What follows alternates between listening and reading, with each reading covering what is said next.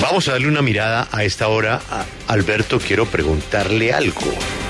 ¿Ha podido usted avanzar, al menos darle algún fugaz repaso al libro del general Mora? No, no, señor. Anunciamos hace bastante que tendría... Está en su correo, ¿no? ¿Perdón? Está en su correo electrónico. Ah, Mm. no, no lo he visto. Sé que contiene porque desde Sí, lo- los avances hace que rato hicimos. lo habíamos anunciado, sí. Dele una miradita, Alberto. Dele una miradita. Juan Pablo, ¿en qué capítulo se metió? ¿O todavía nada? No, no, no, no, yo sí empecé pues por, Por el principio. por el principio, sí, en eso sí yo eh, voy en orden porque pues me gusta así.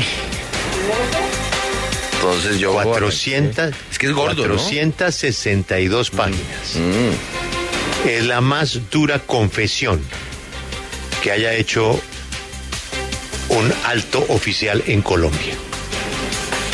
Es impresionante. Es impresionante. Es un mea culpa de la página 1 a la última. Y todo sustentado en sus notas de viaje, Juan Pablo. sí. Él iba anotando todo. Él lo que hace es reproducir, bueno, explicar, ambientar, pero va reproduciendo su diario. Todos los días él en La Habana escribía. Sí, pero, pero uno desde el, desde el prólogo mismo del libro queda, queda sorprendido porque... Muy entonces- bravo. Sí.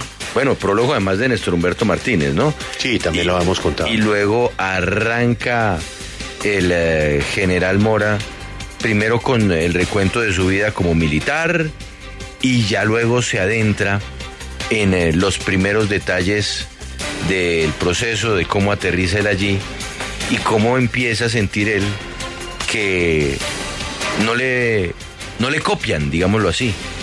No le atienden eh, sus solicitudes. no, es que, es que O- había, dos pro- había dos procesos. Exacto. Y él, y él el de mandaba Sergio mensajes. Jaramillo, Y- el de Sergio Jaramillo, que era el verdadero proceso, y según el general Mora, unos invitados de piedra. que proponían cosas No, no, y no, no, les hacían sí. caso. Es que lo, lo, lo pone, nada. lo dice en algún momento. Sí, sí, no. Había dos procesos. El de Sergio Jaramillo, la- la- el proceso de paz de Colombia, según el general Mora, es el de Sergio Jaramillo, que es distinto a las deliberaciones con los otros.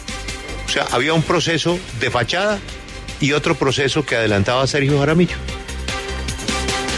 Y, y hay eh, un detalle. bueno, dice- Dele, dele, dele. No, no, por ejemplo, hay un momento en donde dice que desde muy temprano en el proceso, el presidente Juan Manuel Santos mostró su debilidad al recorrer caminos no recomendables, correr riesgos supuestamente calculados para ceder intereses nacionales en circunstancias que ni en el peor de los casos se habían presentado como fue el proceso del Caguán.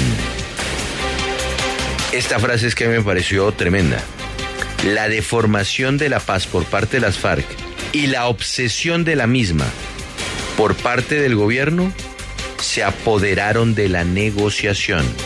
Esa es la realidad e historia del proceso. Más Ahí tiene adelante. Alberto en, en- en Ah. acción de gracias. Le mete pavito y libro. Listo. Pavo. Sobre Sí, todo buena duro, ¿no? salsa. Buena salsa, Alberto. Acuérdese que el pavo, el secreto es la salsa. Sí. Lo que pasa es que es duro eh, participar de un proceso de ese tamaño para después em, Ah, tener sí. que arrepentirse, ¿no? Porque es que el, proceso no duró un mes. No, no, no, No, no. Fueron años, pero Alberto, ese es el tema. General, ¿y usted por qué no se paró, denunció y se fue? Sí. Sí, ese- esa es la pregunta que el general va a responder seguramente después de que ya llegue el libro a las principales librerías del país. Yo le avancé algo, ¿no, Alberto? Sí. Él terminó prisionero del proceso. Porque a él qué le decían, Alberto? Si usted se para, se acaba el proceso. Eso era lo que pesaba sobre él todos los días. No, es que ahora sí me voy, esto no me lo voy a aguantar, el honor militar, esta vaina del narcotráfico, este punto es inaceptable, ¿cómo así que van a...? No, no, general, ni más faltaba, pero es que los procesos de paz son así, hay que ceder, hay que ceder muchas cosas difíciles. No, yo me voy. No, listo, usted se va, nos vamos todos. Si usted se va, se acaba el proceso de paz. Donde el general Mora se vaya, Alberto, se acaba el proceso. Así de simple. Así de simple. Sale el general, cuenta todo lo que está en ese libro durante el proceso, no hay proceso. Y eso es lo que él puso en una balanza. Yo Puso en una balanza. ¿puedo leerle otro pedacito. Por favor. Hay una parte, un acápite, que dice los éxitos que se atribuyó Santos. Yo no sé si usted ya llegó ahí, Julio. Es tremendo.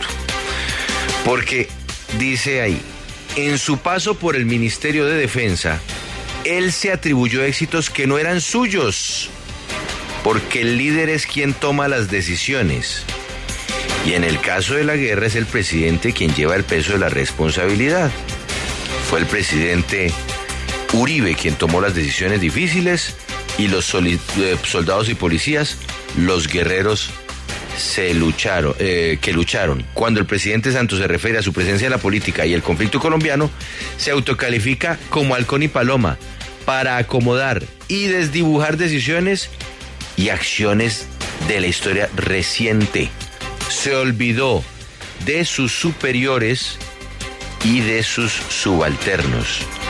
Y luego en ese mismo acápite hay un momento tremendo en donde él retomando sus apuntes que siempre aparecen como en otra en otra tipografía escribe me, eh, me sentí solo escribe el general me sentí solo nadie me acompañó en ese empeño cuando habla de que se vio forzado a intervenir en defensa del Estado y de la historia para responderle a las FARC sobre el tema de la Unión Patriótica, en donde no solo aseguraban que se trataba de terrorismo de Estado, sino que lanzaban diatriba contra el sistema y las instituciones. La actitud del equipo consistió en no refutar. Y ahí dice él, me sentí solo. Nadie me acompañó en ese empeño. Corrijo, Alberto, el libro está en su oficina, físico. Físico, está en su oficina. No, en físico sí no lo he visto. Sí, pase por la oficina de vez en cuando. Señorita, ¿qué? El, el esfoliador.